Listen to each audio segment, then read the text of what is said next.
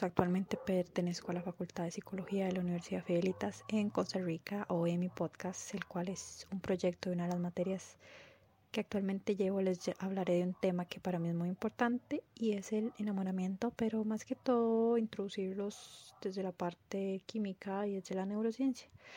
Uh, me acuerdo que desde que comenzamos a introducirnos más a este tema fue uno de los que me interesaron muchísimo y es por eso que en el episodio de hoy tocaremos lo que es el enamoramiento, cuáles son las fases de este mismo, el amor en sí, relaciones amorosas, deseo sexual y por último la importancia del sexo entre parejas.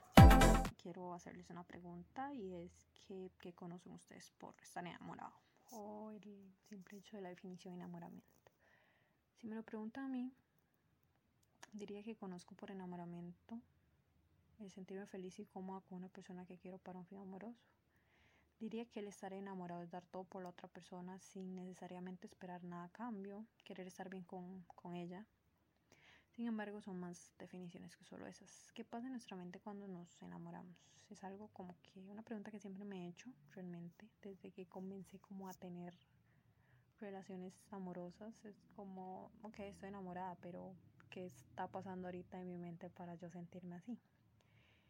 Durante la investigación de este tema leí mucha información y todas prácticamente describían lo que pasa en nuestro cuerpo y mente cada que nos enamoramos. Para empezar, el enamoramiento es un proceso de bioquímica, comencemos por ahí. Esto hace que neurotransmisores, neuromoduladores y hormonas actúen en nuestras células nerviosas y algunos órganos. No sé si alguna vez han escuchado la frase de que alguien le movió el piso a otra persona o el típico es que cuando veo a cierta persona siento mariposas en el estómago o el simple hecho que nos sonrojamos cuando vemos a otra persona que nos gusta. ¿Se han preguntado alguna vez si esto es normal? Obviamente es algo normal, es algo que nuestro cuerpo necesita realmente. El enamoramiento conlleva más que solo un proceso psicológico, como decía antes, es un proceso de bioquímica también. Uno de los neurotransmisores que juega uno de los papeles más importantes dentro del enamoramiento es la famosa dopamina, que se asocia a un estado de motivación y concentración. Muchos estudios demuestran que el amor romántico es un claro ejemplo en donde el centro recompensa a la persona promueve una respuesta y los niveles de dopamina suben. Y esta es una de las tantas razones por las que una persona enamorada siempre está atenta, pendiente, centrada y deseosa de la otra persona que ama. Sin embargo, cabe recalcar que no solo en el amor romántico los niveles de dopamina se elevan, sino también en el deseo sexual. Cuando una pareja tiene sexo satisfactorio, los niveles de dopamina incrementan bastante. Como dato curioso, quisiera comentarles que los estados de euforia de muchas drogas, como lo es la cocaína, realmente son producto de la acción de la dopamina. Entonces, el estar enamorado es estar en un estado de algún efecto de alguna droga, se podría decir. Podemos ver que el estar enamorado tiene los mismos síntomas de una adicción. Existe una dependencia física y también tiene lugar una recaída luego de un periodo de abstinencia. Quería comentarles que otro de los neurotransmisores que influyen mucho en este estado es la famosa serotonina, llamada la hormona de la felicidad también. Es la encargada del buen humor y el estado del sueño en el ser humano. Curiosamente, cuando uno experimenta el enamoramiento, uno pensaría que la serotonina es la que más aumenta, porque uno se siente en un estado de feliz, que quiere estar con otra persona, que siente felicidad cuando ve a esa persona. Sin embargo, según estudios pasa lo contrario, los, los niveles de serotonina son muy bajos. Luego entra en juego la oxitocina, que es la encargada de que las parejas duren mucho. Prácticamente podría decirse que la oxitocina induce a un sentimiento de vínculo y conexión con la otra persona. Incluso se llega a pensar que esta hormona se relaciona mucho a la monogamia. Bueno, ya que les hablé un poco del enamoramiento a nivel de química y neurociencia, quiero introducirles las fases del enamoramiento. El enamoramiento se divide en cuatro fases y hoy les vengo a hablar de cuáles son estas. Comenzando con la primera fase llamada enamoramiento, que prácticamente la etapa en la que conocemos a la persona y todas las emociones que tenemos son súper intensas es la parte donde aparece la idealización hacia la otra persona. Aquí es donde vemos a la persona perfecta, sentimos que no tiene errores, que la persona es súper genial, que hemos conocido. Creo que todos hemos sentido esto cuando recién salimos con alguien. Tenemos el pensamiento de que como alguien puede ser tan perfecto, que es lo que siempre pedimos a la vida, al universo, lo que sea que crean. Y realmente es pura idealización a la persona. También aquí se da la intensidad, que queremos pasar pegada a la otra persona y que no nos queremos ni separar. También aquí entra en juego los pensamientos intrusivos, tipo que pensamos que nos van a dejar, que se van a cansar de nosotros, ese tipo de pensamientos que se presentan más que todo al inicio como el enamoramiento. Obviamente esos pensamientos en muchas personas siguen durante toda la relación, pero es más normal que se den al principio de la relación y pienso que es como la etapa un poco complicada porque realmente es increíble como nuestra mente nos hace creer que la persona es tan perfecta que no tiene ningún tipo de efecto que realmente compenetra mucho con nosotros y que es como el regalo perfecto que nos mandó la vida. Pero sin embargo es algo muy bonito. Pienso que es una etapa muy bonita. La segunda fase es la llamada el inicio de la relación.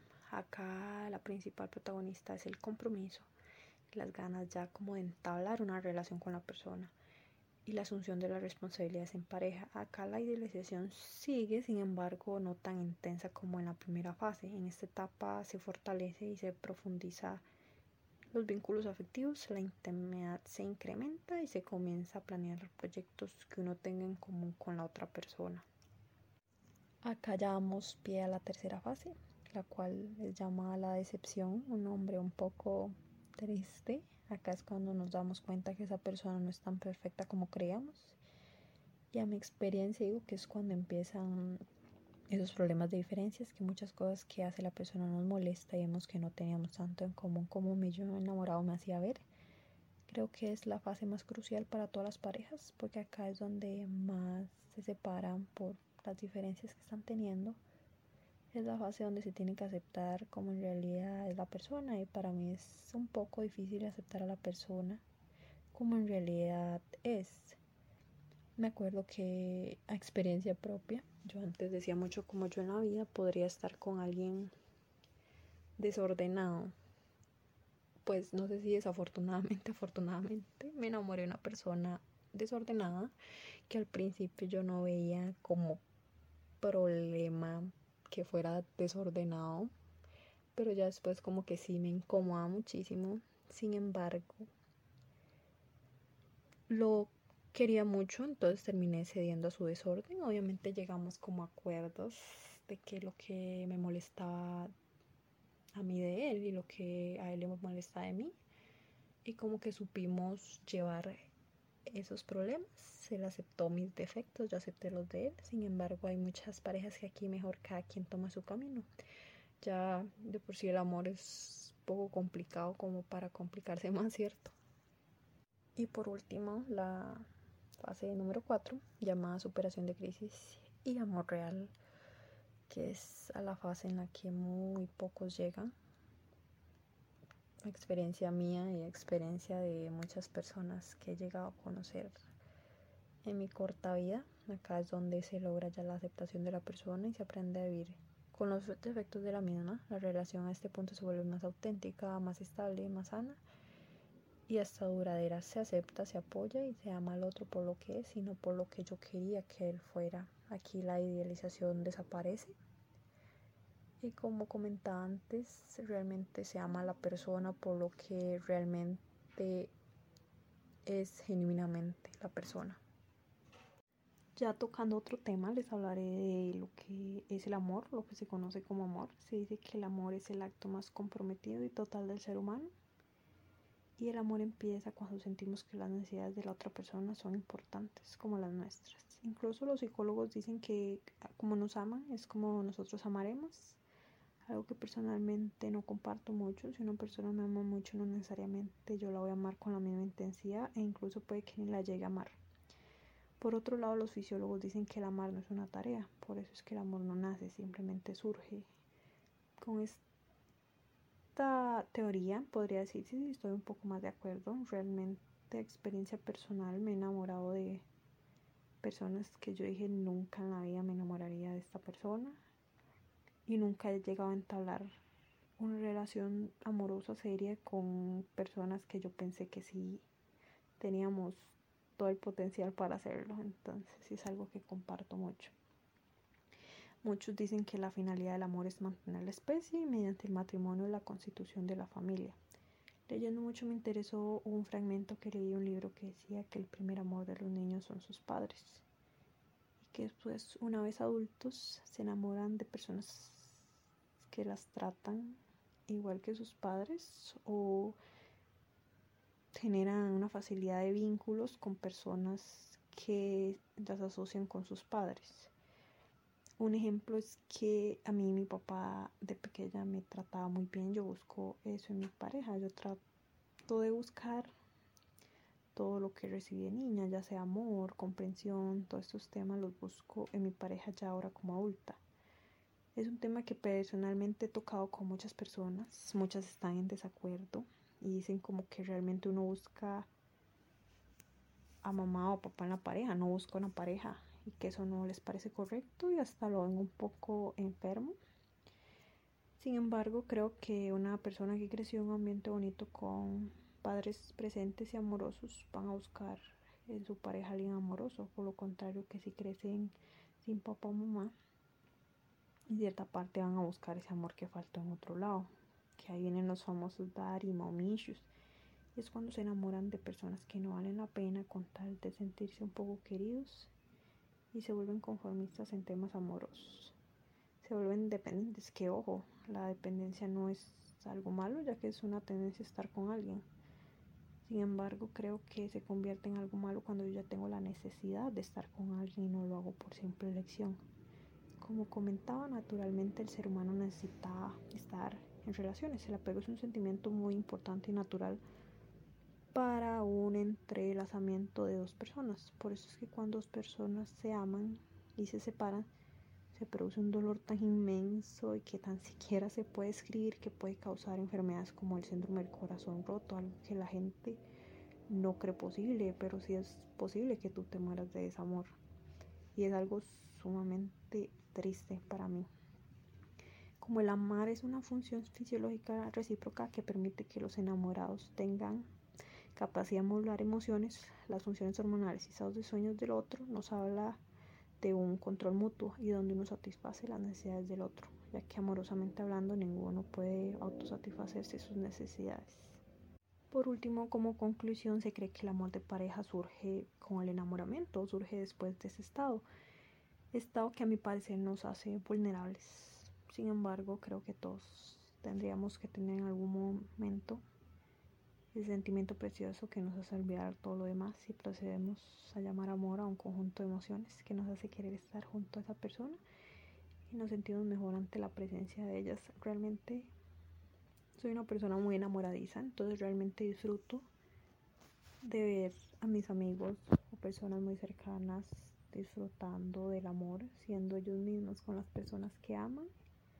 Realmente siempre deseo como que se queden con ellos para toda la vida. Algo muy difícil en estos tiempos de lograr, diría. Son tiempos difíciles y hoy en día la gente dice como, no, es que hoy en día no se ama. Sí se ama, claro que se ama, solo que son procesos que la gente no está todavía apta para pasarlos, para poder llegar a conseguir ese gran amor que tanto desean. El tema siguiente es relaciones amorosas. Se dice que se desarrolló una teoría triárquica del amor en el que se decía que las relaciones amorosas se conforman por tres componentes básicos y necesarios. Uno de ellos es la pasión, acá involucra el deseo y atracción tanto sexual como de querer estar con otra persona y tener tiempo de calidad con ella. Se dice que es el componente que más rápido se desarrolla en la relación y también es el que más rápido puede desvanecerse y por eso es que es necesario que se desarrollen los otros dos componentes. Segundo componente es la intimidad, es la cercanía, comprensión y confianza mutua. Dice que es la conexión que sentimos con la otra persona y nos invita a mostrarnos como realmente somos. Después sigue el compromiso, se trata de la responsabilidad y fidelidad y lealtad durante la relación, es la decisión de construir la relación poco a poco y compartir planes de vida juntos. Como penúltimo tema les quiero hablar del deseo sexual. El deseo sexual es algo que los humanos experimentan, pero que realmente no es necesario el sentir amor o estar enamorado para tener deseo sexual hacia alguien. La principal diferencia entre el amor y el deseo sexual son parcialmente que radican los substratos neurobiológicos. El deseo sexual se encuentra mediados por estrógenos y andrógenos, pero esas hormonas no median las relaciones amorosas. Bien, ahora que sabemos que el amor y el deseo sexual tienen bases neuroquímicas distintas, entonces, ¿por qué es que usualmente terminamos enamorándonos de personas que solo nos atraían sexualmente? Y pienso que es porque una vez que tenemos sexo con una persona que solo nos llama la atención de esa manera, aunque no creamos, se crean vínculos, porque estamos compartiendo momentos íntimos de conexión y vínculos con otra persona. Es como con el tema de los besos. Para mí un beso es algo muchísimo más íntimo que el sexo realmente. Al menos mi persona en sexo casual creo que nunca besa porque lo mismo, comparto eso de que un beso es súper más íntimo que un acto sexual. Y pienso que con besos nos enamoramos y de ahí ya estamos fallando si solo queremos a alguien para una cosa de una noche y que simplemente sentimos eso, una atracción sexual por la persona. Y si yo empiezo una relación con alguien que pues quedamos claro que solo era sexo y el sexo es placentero, me gusta, es muy evidente que se comenzará a desarrollar sentimientos y vínculos con una persona y realmente es para mí algo muy complicado porque la mayoría de casos solo es una persona la que desarrolla sentimientos y la otra sigue sin sentir nada. Pienso que yo aquí es donde se debería de acabar lo que sea que se haya empezado porque no es justo por ninguna de las dos partes. También por otra parte creo que para una relación amorosa funcione tiene que haber una atracción y deseo sexual hacia la otra persona. El sexo no lo es todo, pero una relación es algo de suma importancia. Creo que una relación en la que no haya deseo sexual va directo al fracaso.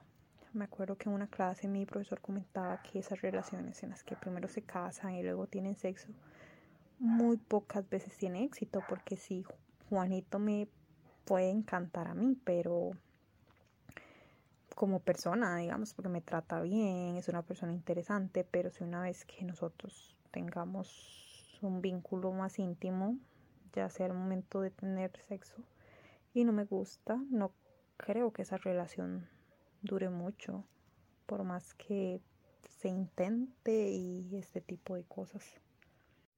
Y para ir finalizando con mi podcast, les traigo el último tema que es la importancia del sexo entre parejas.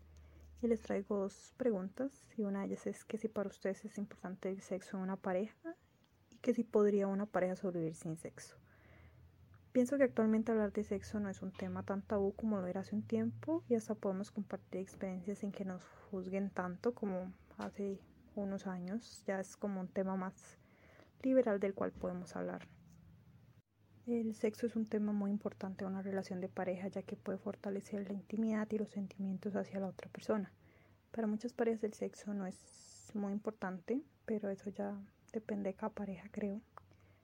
Pero para mí y muchas personas que comparten mi pensamiento, el sexo es de los pilares más importantes de una relación. Si uno tiene pareja y el sexo es cero satisfactorio, no creo que esa relación dure mucho o realmente no creo que una relación así vaya a algún lado.